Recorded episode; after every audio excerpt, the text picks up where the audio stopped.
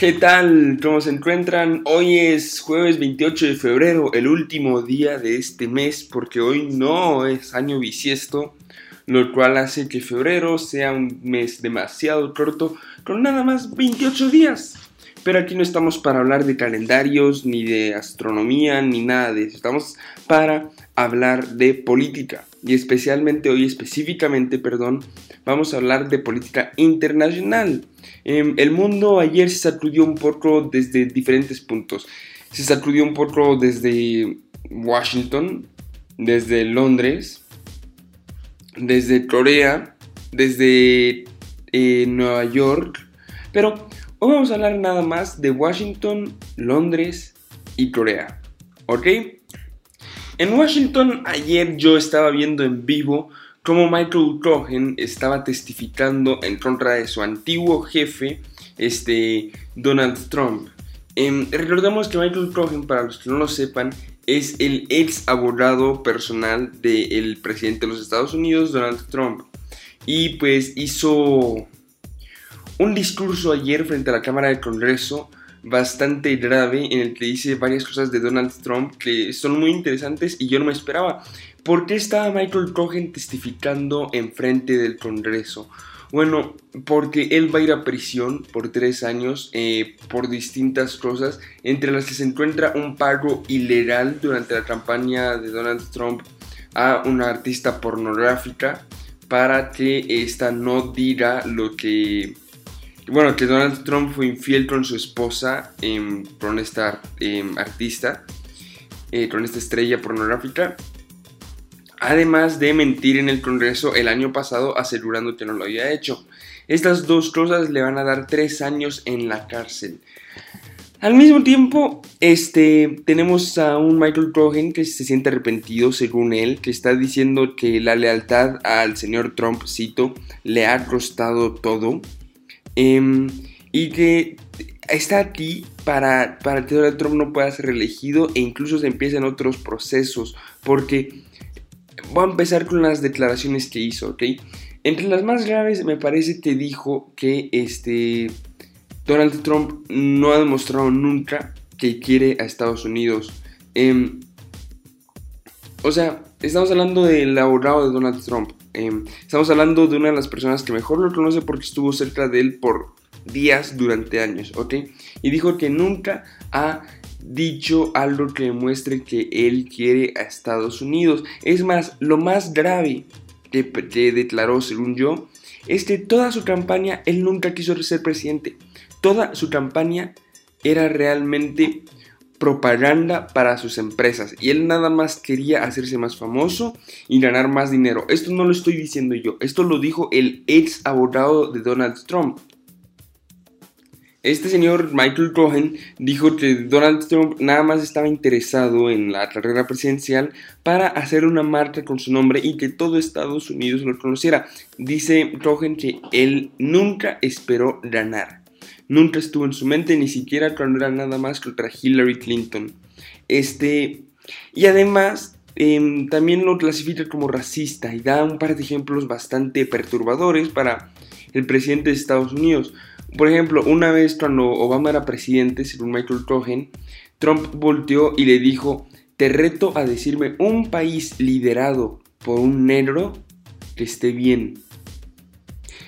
Incluso otra vez estaban pasando por una vecindad de Detroit eh, que se veía bastante peligrosa. Y dijo este algo como me parece eh, ve alrededor, hay puros negros, un blanco nunca podría vivir aquí, no lo aguantaría.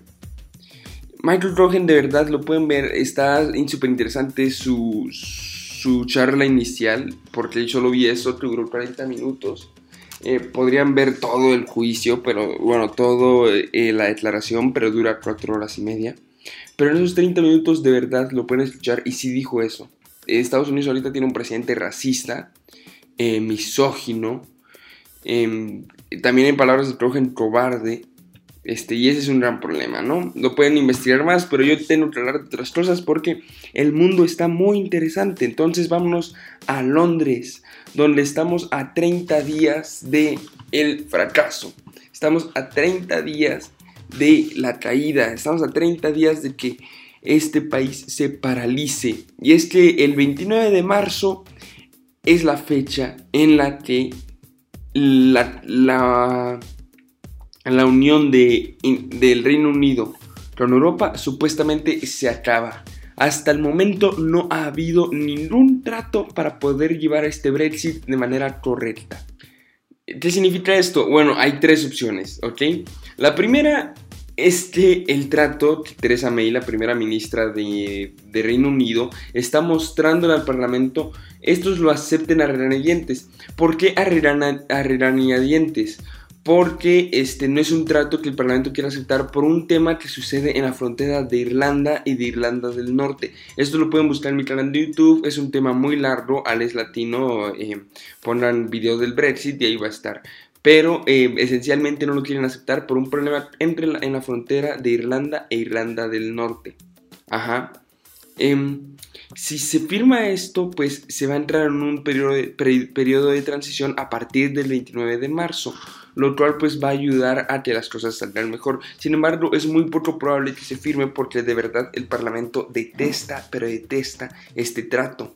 Em, se espera también otra de las opciones, la segunda opción, sería una fecha, una extensión a la fecha límite. O sea, ahorita la fecha límite está, siendo el 29 de marzo, pero se espera que se pueda em, mover más a más tiempo. Esta es la más probable, se espera que se pueda mover a junio, por ejemplo. Sin embargo, realmente no va a ser mucho porque a pesar de tener más tiempo, em, no va a cambiar las cartas sobre la mesa todos van a estar igual en contra de lo que está pasando en el Parlamento y en el Parlamento le van a pedir a Theresa May que arregle el problema con la frontera de Irlanda del Norte y en la Unión Europea no van a aceptar un trato que tenga ese, esa situación arreglada.